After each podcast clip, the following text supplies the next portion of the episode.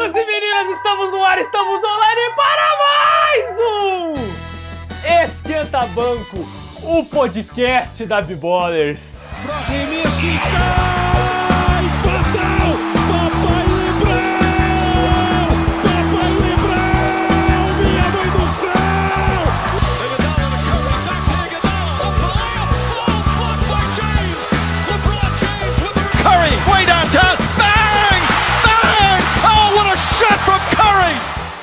Começo esse programa pedindo desculpas pelo entusiasmo, pela gritaria, pela baixaria que vai acontecer neste programa de hoje, porque eu estou sinistro e frenético a partir do momento que dá o play para gravar, eu me transformo. Eu sou um Transformers do ódio. Pela segunda semana seguida eu fiquei fora do programa, eu tive problemas, né? A, a minha voz está mais sumida que a qualidade basquetebolística do time do Boston Celtics. Ah, pronto. No programa de hoje falaremos sobre MVP. Será que Jokic já tem um caso consolidado e vencerá o prêmio? Há esperança para James Harden e temos a convidada dela, a única, a especialista em Boston Celtics, a inenarrável, a inconfundível Esther Ribani, editor, uma rajada de AK-47 com disparos de Glock.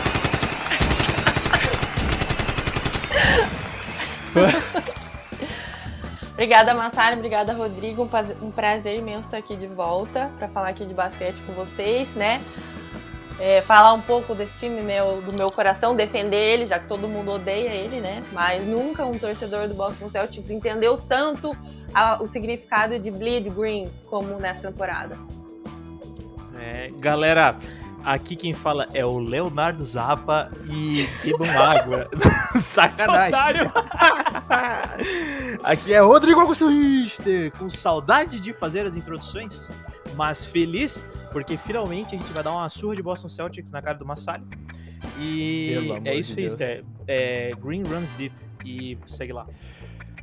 É, Bleed Green! E como tem sangrado esse Boston Celtics? E eu, vocês sabem, vocês conhecem, pela gritaria usual. Sou Massali, o seu host, o seu mediador deste choque de cultura esportivo de baixo custo. Vamos para o programa.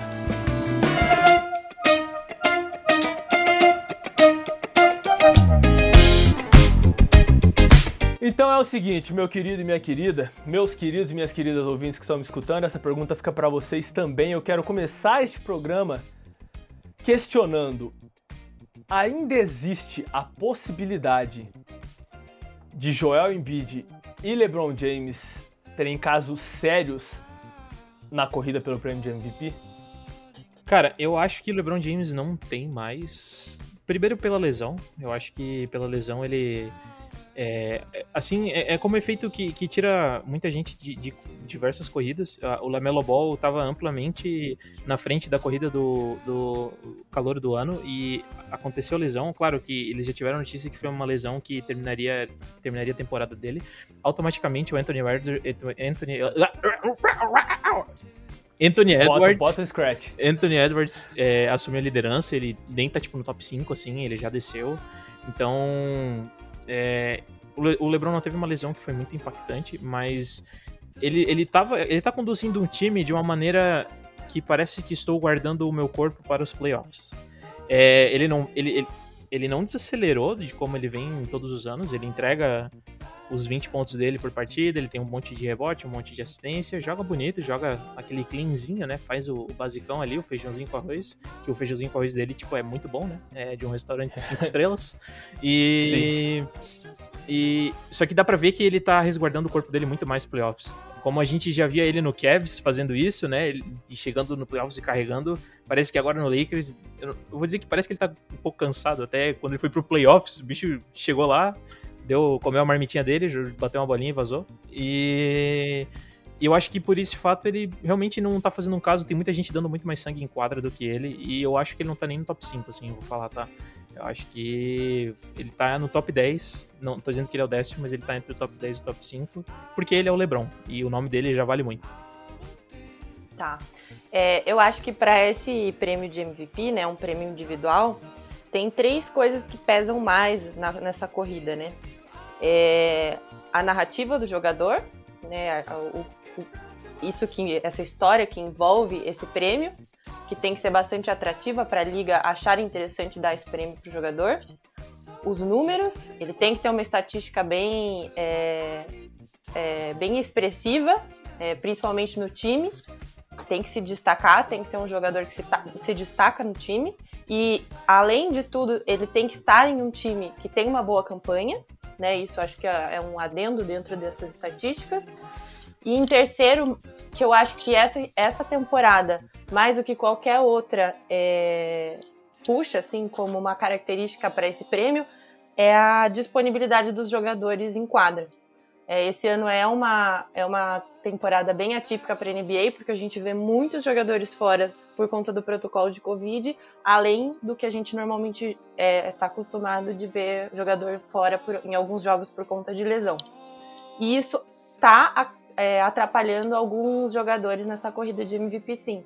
Porque além de tudo isso, a gente tem. Não é não está é, disputado entre dois jogadores só. A gente tem vários nomes e que estão bem, bem cotados para esse prêmio de MVP. Então está sendo uma disputa muito acirrada e que essas pequenas diferenças, essas pequenas coisas de jogador para jogador estão fazendo muita diferença, né? O LeBron ele, ele se prejudicou muito nessa corrida por conta desses jogos que ele tá fora, mas ao mesmo tempo a gente vê o quão impactante ele é no time do Lakers, o quão a diferença que o time tá tendo sem ele. E isso é um, uma coisa muito importante para um prêmio de MVP. E outra, a narrativa dele que tem em cima dele. Né? Um cara que, que já ganhou quatro MVPs, está na disputa pelo quinto lá para se igualar com Michael Jordan e que muita gente acha que ele foi injustiçado no passado, que ele merecia o prêmio mais que, que, que o Yannis, e ele tá na sua 17 temporada, enfim. O LeBron tem uma, uma narrativa muito interessante, eu acho que não pode ser descartado ele dessa corrida. Assim que ele voltar, eu acho que ele também volta assim, a disputar. Mas a gente vê uma corrida muito acirrada, muito com, muito, com fortes candidatos ali. E, e, esses pormenores, esses detalhes, às vezes acabam ajudando e destacando um ou outro em certo momento. Porque é muito engraçado que essa temporada a gente já teve vários nomes em primeiro lugar nessa corrida. E cada semana, dependendo do desempenho do time e tudo sim, mais, sim. É, a gente muda esse cenário de novo. Então, eu acredito que tem um jogador sim. que tá lá no top 1 hoje, que, que tá como favorito ao título, mas tudo pode mudar, ainda tá bem aberta essa corrida. Pois é, eu, eu tô bastante. Eu tô bastante ligado, né, nessa, nessa corrida pelo MVP. E o que surpreende não é só que ele tem. A, a lista tem variado muito, né? O, o, o, cabeça ali, quem tá puxando a lista, o primeiro colocado, tem variado muito. E se você olha em listas que saem na mesma semana, em sites diferentes, em órgãos diferentes, esportivos, a lista é diferente, saca?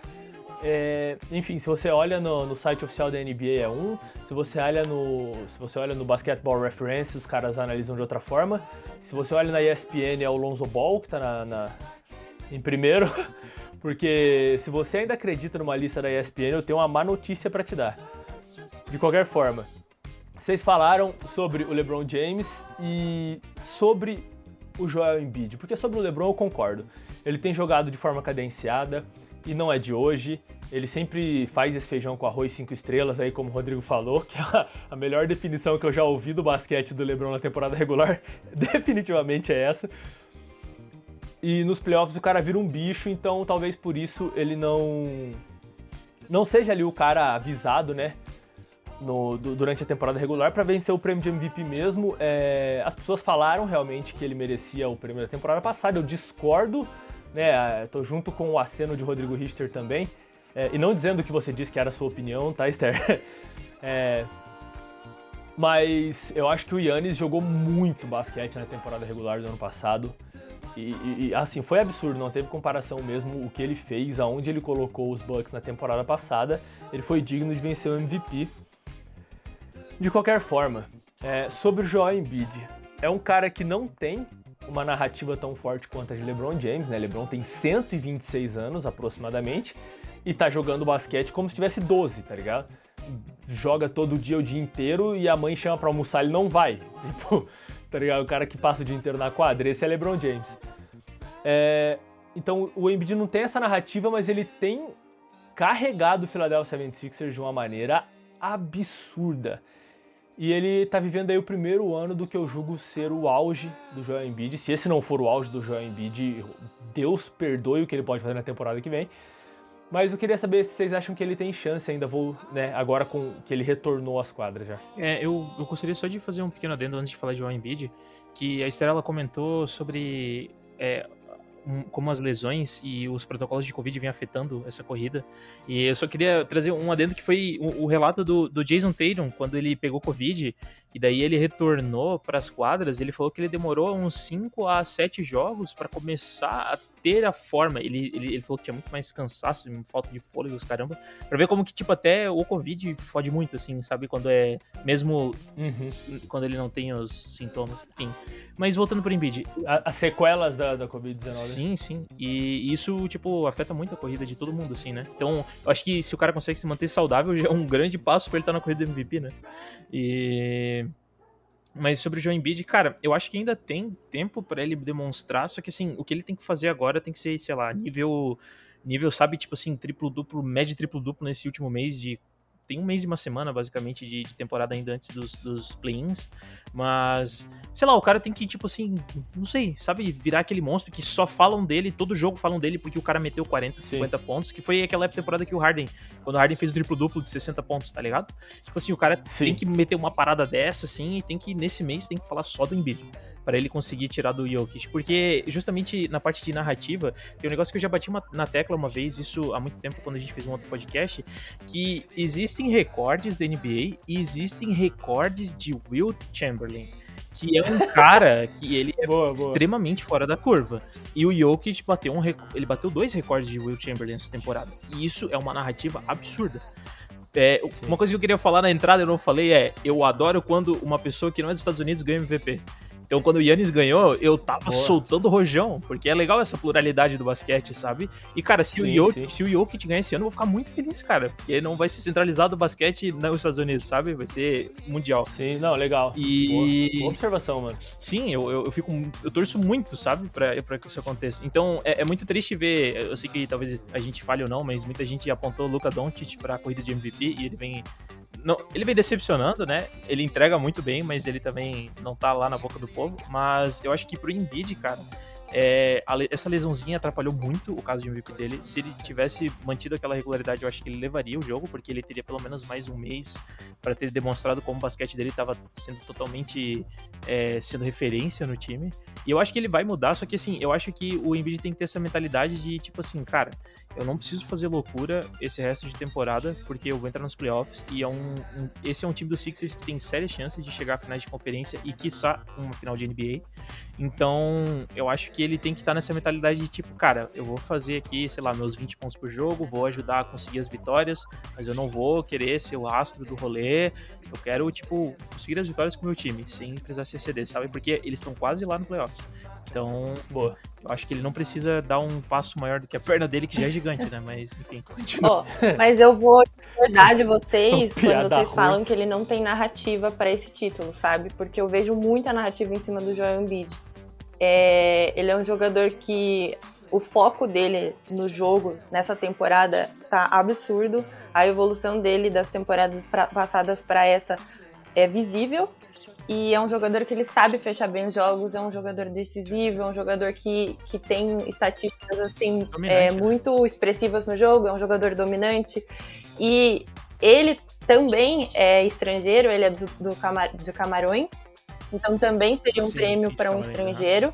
Mas o que eu vejo de ponto fraco assim no Embiid é que é uma pena, né? Ele jogou menos de 70% dos jogos do Sixers até agora. Ele jogou 33 dos 51 jogos até hoje, né? Até o momento que a gente está gravando esse podcast. É, ele jogou só 33 desses jogos. E, e, ao mesmo tempo a gente olha para um time do Sixers muito redondinho e que segurou bem é, essa, essas vitórias sem ele em quadra. O que é super bom para os Sixers, mas ao mesmo tempo prejudica um pouco dessa corrida, porque, poxa, a gente olha para esse time e a gente vê que eles conseguem se virar sem ele, sem essa dominância sem essa tão grande expressividade do, do, do Embiid em quadra. Ele é um jogador, obviamente, muito importante para o time, que faz a diferença, mas a gente dá uma analisada nesse, nesse, nesses dados, nessa disponibilidade que ele teve por conta de lesão, por conta de, do protocolo do Covid, que ele também ficou um tempo fora. E em muitos jogos ele estava fora, em muitos jogos não foi ele que foi, fez a diferença em quadra. Então eu acho que é nisso que talvez ele se prejudique nessa corrida de MVP. Mas pela temporada que esse cara está fazendo, ele voltou essa semana agora para jogar eu não duvido que ele desponte ainda em algumas estatísticas, que ele chame atenção, que ele ainda é, decida muitos jogos, porque ele é um jogador excelente. Ele tá. Ele é um cara muito dominante. Não, ele é um bondinho despedaçando da colina e levando todo mundo tá no caminho, né, cara? Não Sim. tem muito como segurar esse bicho. Cara, não tem. É, eu gostei muito dessa observação. Qual que é o percentual de jogos que ele disputou? 64% dos jogos, 33 jogos de 51. Ah, 64% dos jogos. Imagina se o Jokic perdesse. É... Perdão, perdesse 34% pois é. dos jogos. E o Jokic tem uma jogos, né? estatística: né? o Jokic não perdeu do, nenhum do jogo Nuggets. do Nuggets. Esse Nuggets estaria onde? Pois é, isso conta muito, a regularidade realmente conta muito. É, eu perguntei de LeBron James e Joel Embiid, porque eles estão respectivamente em sexto e sétimo lugar na corrida pelo MVP na lista que saiu no dia 2 de abril, logo atrás do Luka Doncic, que, como o Rodrigo disse aí, tá decepcionando um tiquito, né? Ele tá jogando bem, eu fiz um post na, na B-Ballers esses dias falando que o... Eu nem tava criticando o Luca na realidade, eu tava fazendo um comparativo dos números dele com os números do Russell Westbrook. E assim, não falem mal de Luca Doncic na internet, é um conselho que eu dou pra saúde de vocês. Porque a galera é fanática, fanática. Matam e morrem por Luka Doncic. Mas então eu vou dar essa lista aqui do dia 2 de abril, que traz como o primeiro Nikola Jokic, em, em segundo Damian Lillard, em terceiro James Harden e em quarto Yannis Antetokounmpo, em quinto Luca, como eu disse. É, a opinião de vocês, eu imagino que eu já tenha por cima sim. Mas quem vocês acham que merece esse prêmio de MVP? Do fundo do coração, é o Jokic. Não só do fundo do coração, mas também por todos os dados e Boa. estatísticas que ele, que ele apresenta. Porque o cara. também do, ele já chamou muita atenção na bolha. Também, eu acho né? que é, a temporada. Na temporada não, né? Mas os jogos de Denver na bolha é, colocaram os olhos em cima desse time, né? É, puxaram muita atenção é, da, da liga como um todo para Denver. E o Jokic, ele conseguiu evoluir ainda esse jogo, evoluir individualmente e coletivamente, né? Apesar do começo de Denver ter, da temporada de Denver esse ano ter sido meio inconstante, a gente viu o Murray e o Michael Porter Jr. ainda pecando, tendo jogos é, de 20 pontos, 30 pontos, jogos de 6 pontos. É, mas eles conseguiram ganhar essa consistência, evoluir coletivamente. A campanha de Denver está muito boa. É, e o Jokic é um cara decisivo, ele tá decidindo o jogo, ele tá fazendo 27 pontos por jogo, ele tá, ele é um bom passador, ele como pivô é um bom passador, tá tendo uma média de quase 9 assistências por jogo. Tem tem armador titular por aí que não dá esse, esse número de assistências. É, tá com 57% uhum é, de field goal, de arremesso em quadra. Ele tá com muita, com uma conversão muito boa, né, de, de, de arremessos, e ele tá fazendo a diferença nesse time. E até essa adição do Aaron Gordon, que, que casou muito bem com o Denver Nuggets, está trazendo, ainda fechando essa temporada é, de uma maneira muito boa. Eu acho que a campanha tá boa, as estatísticas estão boas, aquilo que eu falei, a disponibilidade, ele, ele participou de todos os jogos do Denver todos os jogos, nem pelo protocolo de Covid ele ficou fora, não se lesionou até agora. É, e acho que, além de tudo, né, é um estrangeiro candidato a título. Para quem não sabe, a NBA teve só cinco estrangeiros como MVPs ao longo desses mais 70 anos de liga. É, e ele, eu acho que o que ainda fecha nessa narrativa para ele é o público. Ele tem o público do lado dele, né? Todo mundo assim olha para ele e sim, ele é muito demais. carismático ele, o, o público gosta dele, gosta da personalidade dele e as pessoas torcem por ele. Então acho que isso fecha muito a narrativa dele. É, ele é um cara que, se você não gosta de Nikola Jokic, você não é uma boa pessoa. Sim, não gostamos de você. Eu acho que o cara tem um coração gigante, assim, pela carisma do cara. Dá muita vontade de ser amigão dele, assim, estar tá no time dele, ser brother dele. Isso eu acho muito legal. Eu, como eu falei antes, é um prêmio para um estrangeiro, o que eu acho que é mais um ponto para narrativa. Outra situação que eu estou feliz, que eu quero porque que ele. Que, que o porquê que eu quero que ele ganhe. É porque ele é um pivô, cara. Quanto tempo que a gente não vê um pivô ganhando MVP? O último foi o Dirk Nowitzki? Eu não Dirk lembro Nowitzki, quem foi. Dirk mas Nowitzki. deve ter sido. E, e, cara, quanto. Faz quanto tempo que eu não vejo um pivô sendo bem, bem, bem visto? E mais engraçado, é um pivô que tem extrema habilidade de armador que tá sendo bem visto, sabe? Isso que eu acho legal, assim. Então é, é muito interessante porque ele é um ponto muito fora da curva, né? Ele é muito, ele é muito distoante do resto da liga. E eu acho que isso torna ele singular, né? Torna ele muito único. Acho que, como a Esther também falou, da, do holofote que ele trouxe pro Denver, né? E no, nos últimos playoffs na bolha, que eles tiveram aquela virada contra o Clippers, que foi sensacional. Eu, eu, eu, assisti os jogos vibrando na cadeira, torcendo pro Nuggets. Isso foi muito massa. E é mais um ano que tu mostra como que ele é o chefão do time, né, cara? Como até o Massali comentou antes, cara, imagina tu tirar ele de 33 jogos do, do, do, do Denver. O Denver nunca ia estar onde Nossa, está hoje. Nunca, nem- nunca, nunca, nunca. E, e, assim, ele, ele, eu acho que eu posso dizer que ele entra naquela categoria de que ele aumenta o teto do teu time e ele aumenta também Sim, o piso do teu sim. time junto, né? Ele faz todo mundo ficar melhor. Ele é é a versão Chris Paul dos pivôs.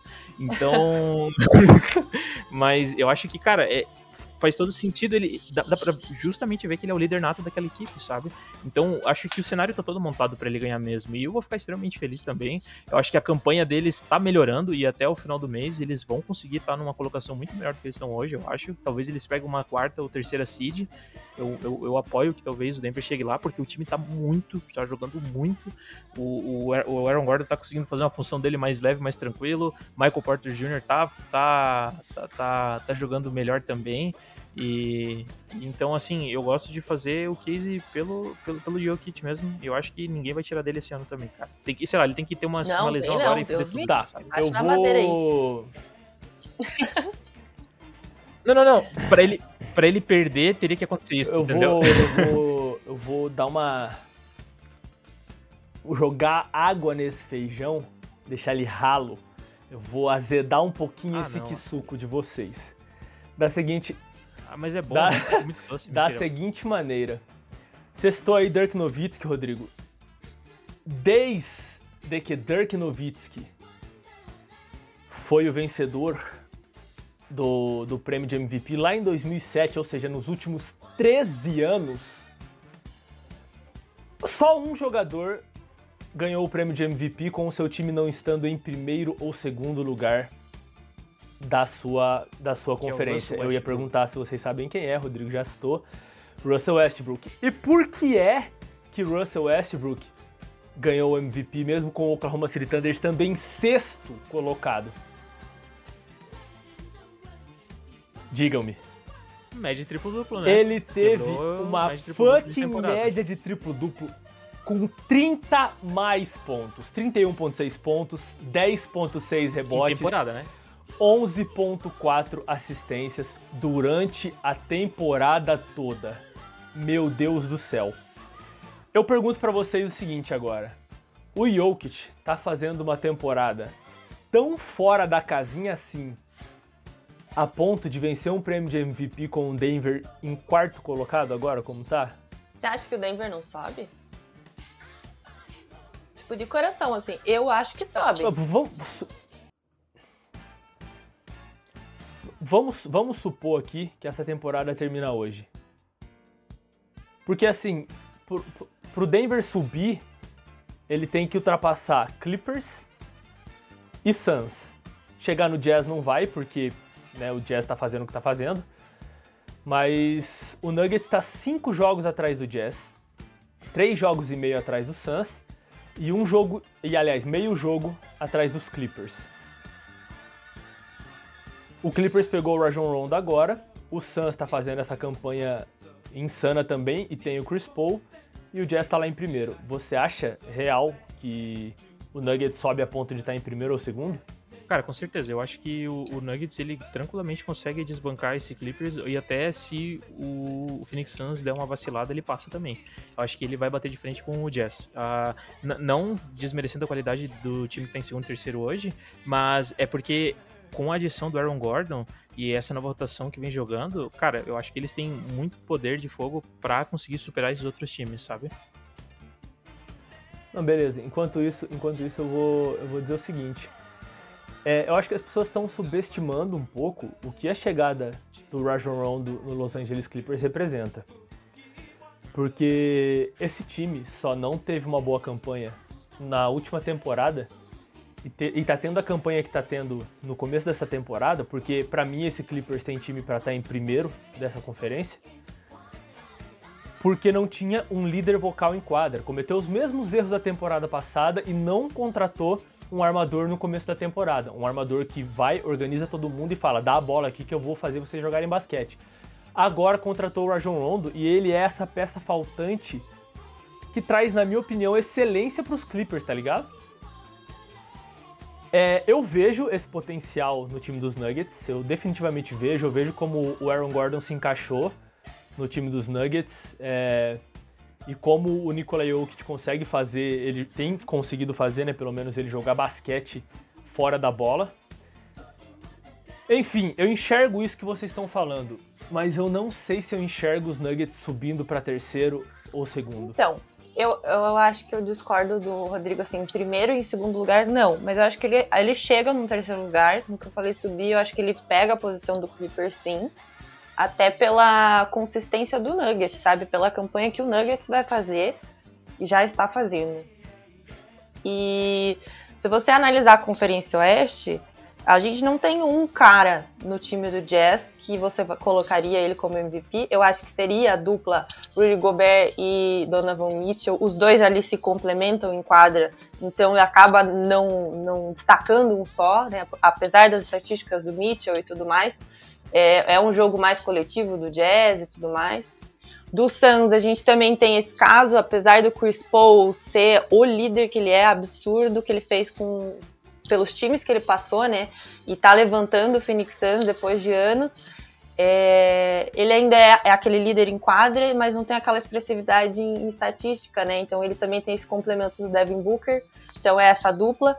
E daí entraria o, o Nuggets o Nuggets como terceiro lugar tem o Jokic, tem essa pessoa. E se você parar para olhar entre Conferência Leste e Oeste, a, a posição do Nuggets não, não ficaria tão atrás das primeiras colocações da, da Conferência Leste. Né, os líderes ali da Conferência Leste, primeiro e segundo lugar, estão com 36, 35 vitórias. O Nuggets agora está com 33. Então, não está muito longe, sabe? Então, é, eu acho que tudo isso casa com o que a gente conversou no começo. Está muito disputado esse título de MVP. É, são, são muitos jogadores que estão fazendo a diferença ali, seja, seja o Joel Embiid, seja o James Harden, é, seja é, LeBron James, é, e, e, e Jokic, acho que são os, os grandes nomes, Damian Lillard e tal. É, é, muita gente, é muita gente boa, é muita gente que tá, que tá com números absurdos, tá levando o time mas a gente precisa decidir entre um, né?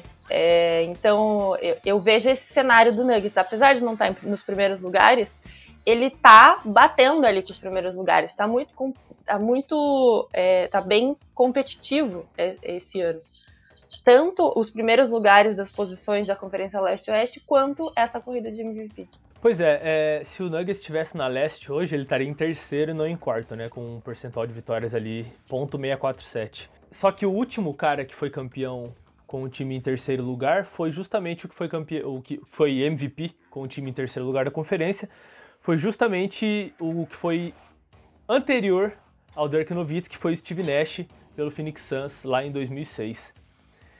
Então faz muito tempo que isso não acontece e eu, eu sigo batendo nessa tecla porque a NBA tem esses padrões e eu, eu, eu realmente não sei se eu tô convencido de que o, de que o Jokic tá quebrando tanto o, a, a realidade da NBA, tá saindo tanto do, do, do, não do normal, porque ele é excepcional sem dúvidas, né? Eu não sei se o caso dele estatisticamente é suficientemente bom para quebrar essa, esse padrão da NBA de o cara tá em primeiro ou em segundo ali. Eu, eu super te entendo, Vassali, mas o que eu vou te falar é o seguinte, tipo, é, se olhar por algumas temporadas atrás, todo mundo fala aquele ano que o Derrick Rose ganhou o MVP, o Chicago Bulls estava em primeiro na Conferência Leste, mas todo mundo, foi, foi, bem polêmico, porque todo mundo falou que aquele MVP deveria ter sido do Kobe Bryant, e pela campanha que ele fez com o Lakers. Então, e olha só, é uma conversa bizarra que eu escutei em alguns artigos, na, no ano que o Isaiah Thomas estava jogando muito pelo Boston Celtics, ele acabou o ano em quinto na temporada para MVP, é, e ele merecidamente estava ali, eu acho, porque ele fez uma campanha totalmente fora da curva e teve toda essa parte de, de da, da, da, narrativa, tudo, né? Mas enfim. E, e, eu ouvi algumas pessoas comentando que aquela temporada que o Isaiah Thomas fez, se ele tivesse feito na época que o Derrick Rose tinha ganhado MVP, talvez o Isaiah Thomas ganhasse o MVP naquela época. Então, é, eu acho que vale a gente analisar o contexto de tu acha que existem pessoas que estão muito à frente do Jokic essa temporada para dizer que ele não merece? Porque vai ter anos que vai ter um, muita gente muito mais fraca competindo. Não é todo ano que o cara tem que quebrar triplo-duplo, não é todo ano que o cara tem que arremessar 100% da linha de 3, sei lá, né? Tem que arremessar 100 mil arremessos do meio da quadra e daí ele ganha MVP. Porque, tipo, às vezes a régua tá mais baixa uhum. mesmo, sabe? É, eu, eu acho que o que estragou, aliás, o que colaborou para a campanha do Jokic hoje foi essa lesão do James Harden agora. E apesar de, de, de ele não ter o melhor desempenho é, em relação ao Jokic, né? Ele tem mais assistências que o Jokic e o recorde dos Nets é melhor que o dos Nuggets e só. Né? Em todo o restante, em perdão, em rebotes por jogo, em pontos por jogo, net rating, win shares, true shooting, o Jokic é melhor. E o Jokic é melhor Não, isso que, inclusive, o Antetokounmpo. Isso além do... Pode falar, Rodrigo. Isso, desculpa te cortar. E isso além só das estatísticas comparando do que eles entregam em quadra, é, o Jokic lidera o time em é, ponto, assistência, rebote, em todas as estatísticas também no time dele. Já necessariamente do Nets, eu não sei se o Harden tá na frente de tudo isso também ou não. Pois é, talvez eu esteja sendo um cara bastante cético, né? Por não acreditar que por, conta, que por conta da colocação dos Nuggets, o Jokic vai vencer. Mas se você me perguntasse hoje com o Denver em segundo de, da, da, de qualquer conferência, eu diria, é o Jokic saca? Porque, por exemplo, eu vou trazer para vocês aqui. Ele tá com um true shooting de 64,5%. Isso que esses dados eu agradeço a Leonardo Zappa, que me concedeu né, estatísticas, mesmo não estando no programa, ele faz questão de trazer a dados. A entidade para Leonardo Zappa. É, a entidade é, estatística do esporte Leonardo Zappa. É, o true shooting, que é o, o, aproveitamento do jogador né, em bolas de 2, bolas de 3 e lances livres, né, todos os arremessos possíveis dentro de quadra, 64,5%. Win shares, que é a quantidade de vitórias que o jogador gera para o seu time. Em média, né, ele está 10,9, melhor que o Harden, melhor que o Antetokounmpo. O net rating dele, que nada mais é quanto melhor ou pior o time é com determinado jogador em quadra, é mais 21 é praticamente o dobro do James Harden, que é mais 11, e é muito a mais do que o Antetokounmpo, que é mais 15. E o Jokic tem 26.3 pontos por jogo, 11 rebotes por jogo e 8.6 assistências, ou seja, quase um triplo-duplo de, de temporada. E é aí que eu acho que eu estou sendo cético, né? Eu tô, eu tô. Alguma coisa está me travando em relação a falar assim, não, esse MVP é do Jokic. Talvez porque eu sei que uh, os requisitos da NBA simplesmente não fazem sentido, tal qual a ESPN eles podem mudar a qualquer momento e fazer uma lista toda cagada e dar esse MVP pro TJ McConnell, saca? É, é, enfim, mas alguma coisa ainda me trava em, em, falar assim, toma Jokic, é teu. Definitivamente o melhor desempenho é do Jokic, mas eu não sei se pela colocação dos Nuggets eles vão conceder esse MVP para ele. Só que assim, Massali, me fala o que, que o James Harden tá fazendo de tão impressionante que tu vai tirar isso do Jokic e dar pro Harden. Supondo que ele não tenha se lesionado e que ele estivesse jogando, o que que ele tá fazendo de muito diferente e que a narrativa dele tá sendo totalmente caralho, olha só como o Harden é melhor, por que que não estão olhando pro Harden? Porque olha só, se for olhar assim, o, o Damian Lillard tá em quarto pra corrida de MVP. Só que o time dele tá em sexto Sim. no Oeste. Sim. Então, tipo assim. qual é o parâmetro, saca? Eu também não acho que o Harden, o Harden tá jogando muita bola, mas eu não acho que ele tá fazendo algo que é extremamente fora da curva para dizer que ele tá Cara, lá. Cara, o Harden ele tá com quase um triplo duplo de média, né? Ele tá com 25 pontos, 8 rebotes e 11 assistências por jogo. Ele assumiu esse papel de, acho que ele sacrificou parte dessas, dessa pontuação dele, que ele pontuava bem mais assim, quando a gente ele no Houston. Ele sacrificou muito dessa estatística para dar assistência, para puxar jogada, para passar bola. Ele, ele assumiu esse papel ali no Nets e conseguiu carregar o, o time sem o, o, Duran. Eu acho que isso é uma coisa bastante impressionante, apesar né, dos grandes nomes que a gente vê ali, né, um time cheio de, de estrela. É, mas a disponibilidade dele no, no Brooklyn Nets também não é lá das melhores. Ele tá com 60, ele esteve em 65% dos jogos Sim. e se lesionou agora, vai ficar mais um tempo fora. E para mim a narrativa dele é horrível. Uhum o jeito que ele deixou Houston, né, o, o bater o pé e querer sair, e a, tudo que ele fez fora das quadras também, que foi bastante polêmico, é, tava em, em casas de show, né, de, é, e, tudo isso no meio de uma pandemia. Enfim, a narrativa dentro e fora de quadra não é muito atrativa para o Harden. Eu acho que é isso que ele peca, apesar dele se considerar o MVP dessa temporada. É, o que eu acho, eu concordo com você, Esther. Eu acho que a narrativa dele não é das melhores por conta da forma como ele saiu de Houston. Mas eu vejo que por ele ter saído de Houston e ele ter se mantido tanto tempo jogando com aquele estilo pontuador, na minha opinião, na minha opinião, ele foi o melhor pontuador da NBA por muito tempo. Melhor pontuador do que Kevin Durant, inclusive não em, em relação a pontos gerados ou a, a, a, cestas convertidas, né? Mas em relação à capacidade de pontuar, saca? A capacidade de, de, de produzir placar. Esse cara produz placar de qualquer lugar da quadra qualquer lugar da quadra, ele, ele, ele consegue colocar o seu time em, em, problema de faltas, beleza. Ele deixou esse estilo de jogo e, como a Esther falou, tem quase uma média de triplo-duplo agora no Brooklyn Nets. Então, a, eu não gosto de, de, de usar essa palavra, vou usar outra até. É, a, a, maleabilidade de James Harden, saca? A, a versatilidade a, a, versatilidade de James Harden é o que me faria falar, meu, esse cara é inacreditável. Porque ele pode jogar como o cara que passa o tempo todo com a bola na mão e ele pode jogar como o cara que está servindo ali. Concordo que ele serve caras que têm altos aproveitamentos dentro de quadra? Serve. Mas ele não jogou junto com Kyrie e Kevin Durant por nem 10 jogos. Esse trio não jogou junto nem por 10 jogos durante essa temporada. Então, tipo, ele teve ajuda dentro de quadra? Teve, mas foi sempre um ou outro. O que eu acho que prejudica é realmente a, a quantidade de jogos que ele já perdeu e que ele ainda vai perder. Mas eu fiquei realmente surpreso com o quanto James Harden foi capaz de mudar a forma dele de jogar basquete. Alguns malucos falando aí, né, que talvez hoje ele seja o melhor jogador de basquete do mundo, eu discordo completamente disso. Mas eu fiquei muito surpreso. Eu fiquei realmente muito surpreso. Não, esse papo de, de, de, achar ele o melhor jogador do mundo é muito subjetivo, porque se for para falar qual que é o melhor jogador do mundo, eu ainda acho que é o LeBron, tá ligado? Porque ele não saiu o Kraken dentro dele e saiu arrebentando uh -huh. todo mundo, entendeu? Mas, mas eu, eu, eu entendo essa tua, essa, essa tua situação de. Eu, com certeza, porra, outro cara que tá quase média triplo-duplo, o cara jogando muito e etc e tal, mas narrativa, joga a pontuação do cara lá pra baixo, e assim, tu vê, assim, beleza, ele nunca jogou com, com Kyrie e Kevin Durant por muito tempo, os dois juntos ao mesmo tempo, mas por bom tempo ele teve Kyrie, por bom tempo ele teve Durant, uhum. aí agora ele, ele esteve tendo Blake Griffin, Lamarcus Aldridge, que são gente que, que agrega pro time também, tem Joe Harris. Com certeza. Tipo assim, lá no Nuggets o cara teve que, porra, tirar leite de pedra umas horas assim, né? então, é, eu acho que isso mostra como o cara consegue elevar o teto muito mais do que o outro. Não que o James Harden não, eleva o teto do seu time, ele eleva pra caralho.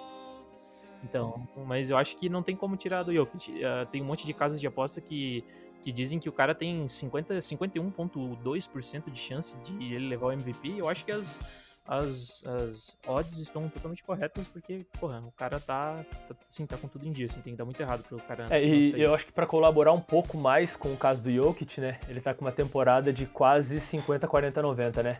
50% dos arremessos de quadra, 40% de 3 e 90 da linha do lance livre.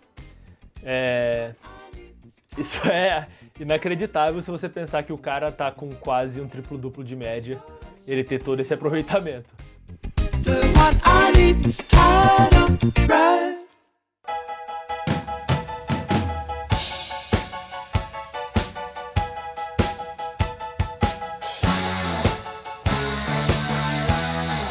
Quem vocês acham que, que deveria estar melhor citado nessa, nessa corrida de MVP aí que vocês não estão escutando o nome?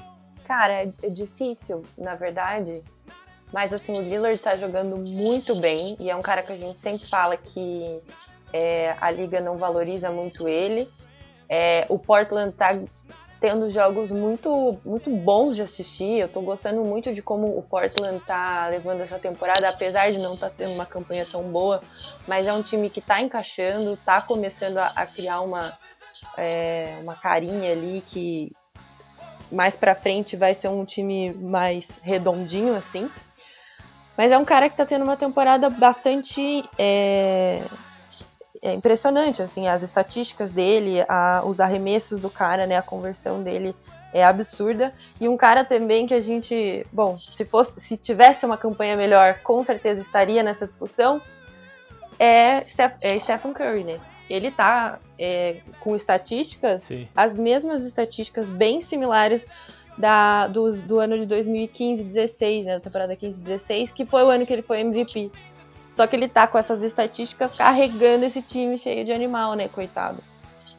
E prejudicando completamente é, toda a, a narrativa, a campanha do time e tudo mais. Ele é um cara que tá jogando bola pra caramba, meteu 41 pontos no jogo essa semana. É, venceu contra. Com quem que eles jogaram essa semana? É, contra o Bucks. Eles ganharam contra o Milwaukee Bucks, com o Curry levando super é, o time é, conseguiu é, puxar o Ober Jr. Naquele, naquele jogo. O Ober Jr. fez 19 pontos, se eu não me engano.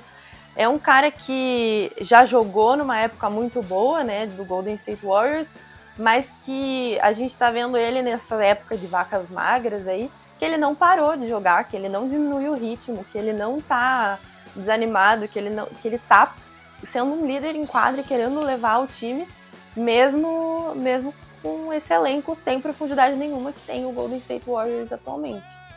É, eu acho que o que peca hoje, atualmente, é a campanha do time, tanto dele quanto do Lillard.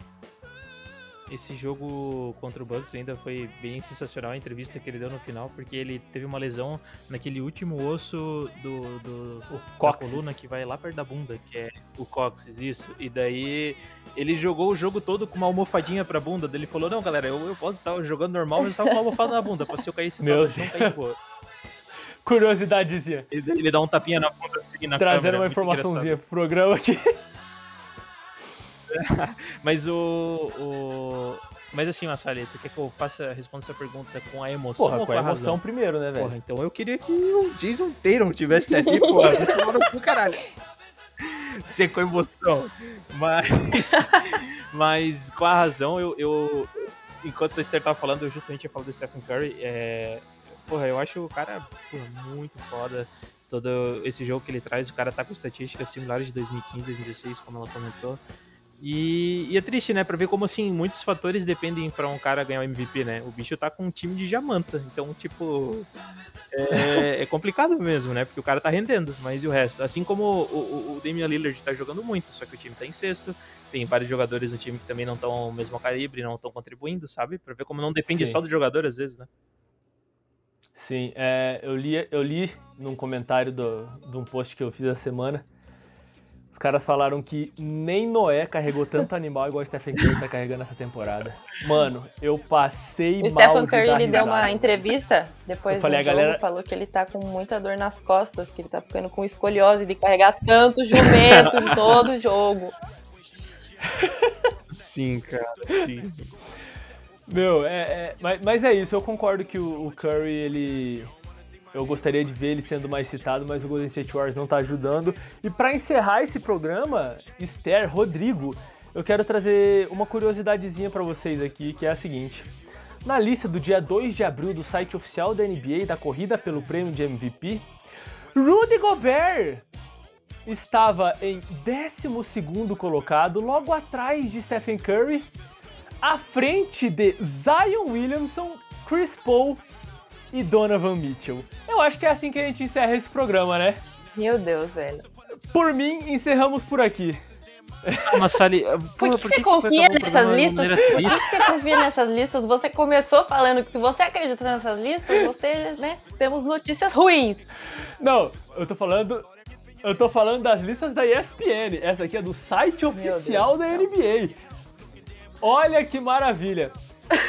Gente, esse foi o Esquenta Banco Podcast. Eu fui Massali. Esther, muito obrigado pela sua presença. É, é, é, um prazer imenso ter você aqui de novo. Espero que você possa voltar mais vezes. Que saudade eu estava deste programa, meu ouvinte, meu ouvinte. Até a próxima! Obrigada, gente. Obrigada pelo convite, Massari, Rodrigo. É um prazer para mim estar aqui. Espero que cada vez mais mulheres se envolvam no basquete e, e se interessem, assistam, comentem, né, estejam nesse meio. É, para quem quiser, eu tô nas lives do Área Restritiva. Todo, todo dia às nove e meia da noite tem live no canal deles é, para falar das, dos jogos que tiveram na rodada. Então tá comentando sobre os jogos, tá comentando sobre os resultados, é, sobre os temas mais falados da semana. E é isso, gente. Muito obrigada pelo convite. Sempre que precisarem, só me chamar. Que isso, Esther. E olha só, depois dessa notícia que o Massali deu do Rudy Gobert ali na lista, eu vou botar minha cabeça dentro de uma air fryer por uns 10 minutos para ver se dá uma desaparecida na ideia. É isso aí, galera. Paz e crossover. É assim? Hidratem-se. Paz e crossover, eu fui! Acabou o programa.